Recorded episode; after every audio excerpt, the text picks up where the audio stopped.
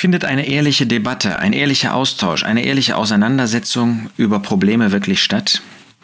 Vor einiger Zeit las ich einen Artikel, wo es um das Problem in Deutschland geht, dass über die Herkunft von Gewalttätern nicht wirklich gesprochen wird. Das ist zu einem regelrechten Tabuthema geworden. Man sieht das ja in Polizeiberichten, ähm, dass da nur von äh, Menschen, von Personen gesprochen wird und ausdrücklich von der Politik abgelehnt wird, über die Herkunft zu äh, diskutieren, weil damit natürlich ein Thema angeschoben wird, was die Politik nicht haben will, weil damit die Migrationsthematik äh, in den Mittelpunkt der Diskussion gerät. So, wir haben es nicht mit der Politik zu tun, damit leben wir. Ähm, natürlich äh, können wir ein, ein Urteil darüber haben, aber das ist nicht das, was uns jetzt antreibt als Christen. Wir müssen uns vielmehr fragen, finden bei uns ehrliche Debatten, findet, findet ein ehrlicher Austausch, eine ehrliche Auseinandersetzung mit Problemen statt? Oder werden bei uns auch die Probleme unter den Teppich gekehrt? Ja, es gibt Dinge, ähm, da sieht man, da weiß man, dass sie da sind, aber man redet nicht drüber, weil nicht sein äh, kann, was nicht sein darf. Äh, man macht zwar vielleicht überall mit, äh, man nimmt überall am Brotbrechen teil, aber man spricht nicht darüber, damit es nicht zum Thema wird. Ähm, und diejenigen, die das wissen, ähm, da sie es nicht offiziell wissen, reden eben auch nicht darüber, sondern lassen es einfach laufen. Äh, man nutzt Mittel, die eigentlich Allianzmittel ähm, sind, wo man äh, zum Beispiel Liederbücher benutzt, die bewusst so angelegt sind, dass sie in allen möglichen Gemeindeformen und so weiter genutzt werden können. Man macht das einfach und man setzt sich damit nicht ehrlich auseinander, warum man das macht, ob das eigentlich gut ist, ob das ein Ziel hat, äh, was dem zugrunde liegt, ob das in Übereinstimmung mit Gottes Wort ist. Ähm, man sieht, dass ähm, junge Leute in eine Richtung laufen, ähm, dass über YouTube und andere Kanäle ähm, eine Richtung ähm, Diskussionen stattfinden, auch eine Belehrung und eine ähm, ja, wie soll man sagen, ähm, Dinge verbreitet werden, die an sich nicht gut sind, aber man redet nicht miteinander darüber. Es findet so im Verborgenen, äh, spricht man darüber, aber nicht eine ehrliche Debatte, weil man Angst hat, junge Leute oder ihre Förderer oder ihre Befürworter oder ganze Familien, die damit zusammenhängen, zu verlieren. Äh, man redet dann so ein bisschen, wie man das so ausdrückt, wischiwaschi, um bloß ähm, bei keiner Seite anzuecken. Also ähm, man ist äh, auch im Blick auf solche, die das ähm, vielleicht klarer oder schärfer sehen, ist man vorsichtig, das wiederum zu verurteilen. Man will eben weder an der einen noch an der anderen Seite anecken. Man hat Angst, in irgendwelche Schubladen zu kommen, in Schubladen gesteckt zu werden. Ähm, wir kennen das ja, dass Probleme versteckt werden aus unserem ähm, Alltag letztlich. Ja? Wer mal in größeren Unternehmen tätig gewesen ist, bis ein Problem an die Unternehmensspitze kommt, da muss schon alles schieflaufen, ähm, aber wirklich alles muss da schieflaufen. Nun ist äh, wahres Christentum, ist die Versammlung, die Gemeinde Gottes, ist kein, keine Unternehmensorganisation. Äh, Und trotzdem können wir uns manchmal so verhalten. So als ein Beispiel äh, fällt mir im Alten Testament David ein. Da war die Situation mit Bephiboset. Er hatte eine, eine völlig, völlig falsche Entscheidung getroffen, David, als er sich von dem ähm, Knecht, den er selbst Mephibosheth zur Seite gestellt hat, Ziba, als er sich von dem hat übertölpeln und bereden lassen und nicht ausgewogen beide Seiten sich angehört hat. Und dann kommt Mephibosheth, nachdem ähm, David ja vertrieben worden war durch Absalom, seinen Sohn, und Ziba das ausgenutzt hat, weil Mephibosheth lahm war, nicht mit dem König David ziehen konnte und ihn dann verleumdet hat. Und dann stellt sich raus, das stimmt alles so gar nicht. Und dann ist aber Mephibosheth in einer Gesinnung, kommt er zu David, die so demütig ist, dass äh, David äh, die ganze Sache total unangenehm ist. Und dann sagt er zu, zu Mephibosheth, der König sprach zu ihm, warum redest du noch von äh, deinen Sachen? Ich sage, du und Ziba, ihr sollt die Felder teilen. Also keine wirkliche Auseinandersetzung mit dem Problem. Man versucht dieses Problem einfach äh, zu lösen, indem man äh, beiden Seiten irgendwie recht gibt, ja? indem man äh, keine Entscheidung treffen möchte, indem man keine klare Position beziehen möchte. War das nicht auch in Korinth so?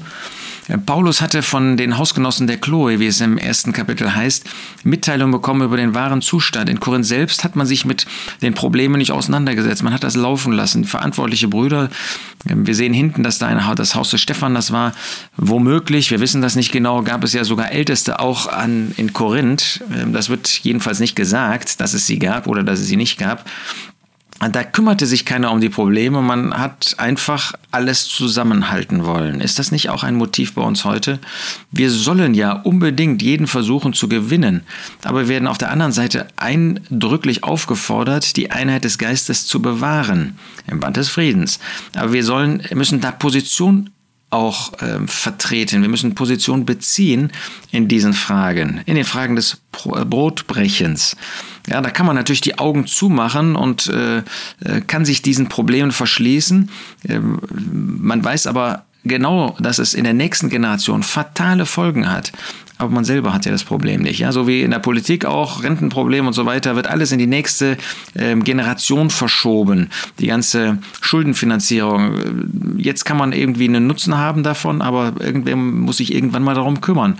Und so kann man auch die Augen verschließen, dass Gottes Wort in dieser, in dieser Frage klare ähm, Richtlinien uns gibt, eine klare ähm, Position sozusagen vertritt.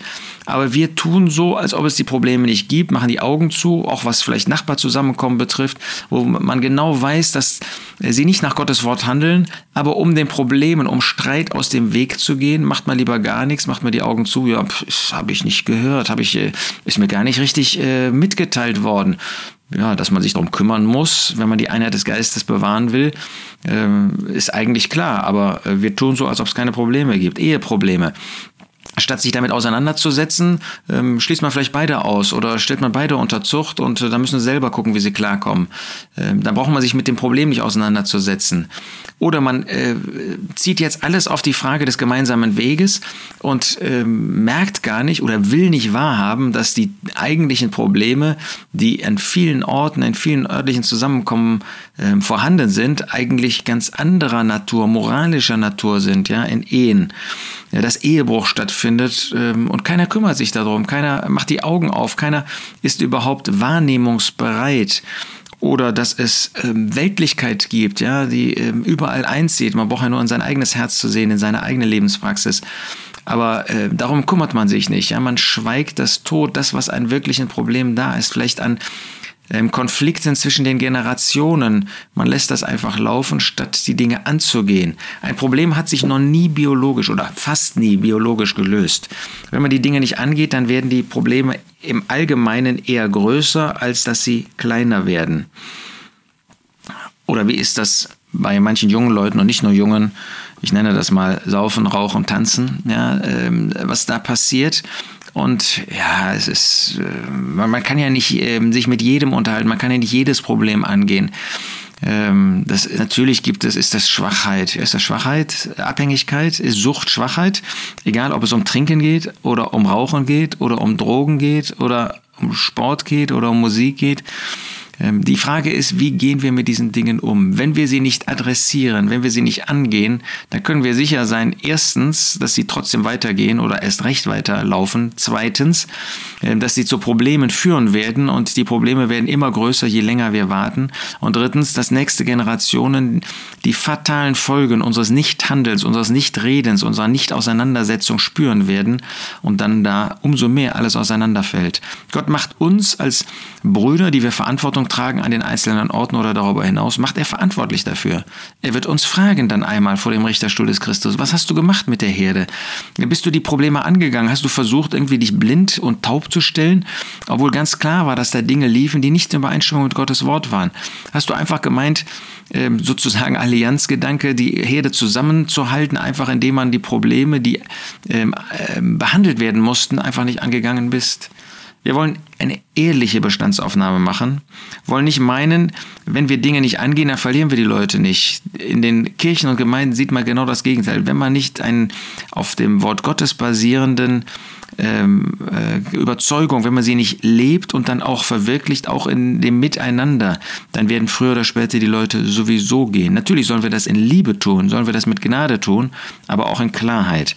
Wenn wir die Dinge einfach laufen lassen, leben wir zur Unehre des Herrn? Sind wir verantwortlich dafür, dass die Geschwister zur Unehre des Herrn leben? Und dann müssen wir die Folgen tragen. Das wäre doch schade. Und das wäre einfach nicht in Ordnung. Das wäre nicht nach Gottes Gedanken. Nein, wir wollen die Dinge angehen in Liebe, im Verständnis dafür, was der eine oder andere für eine Situation hat, aber auf der Grundlage des Wortes Gottes, der Wahrheit und des Lichtes des Wortes Gottes.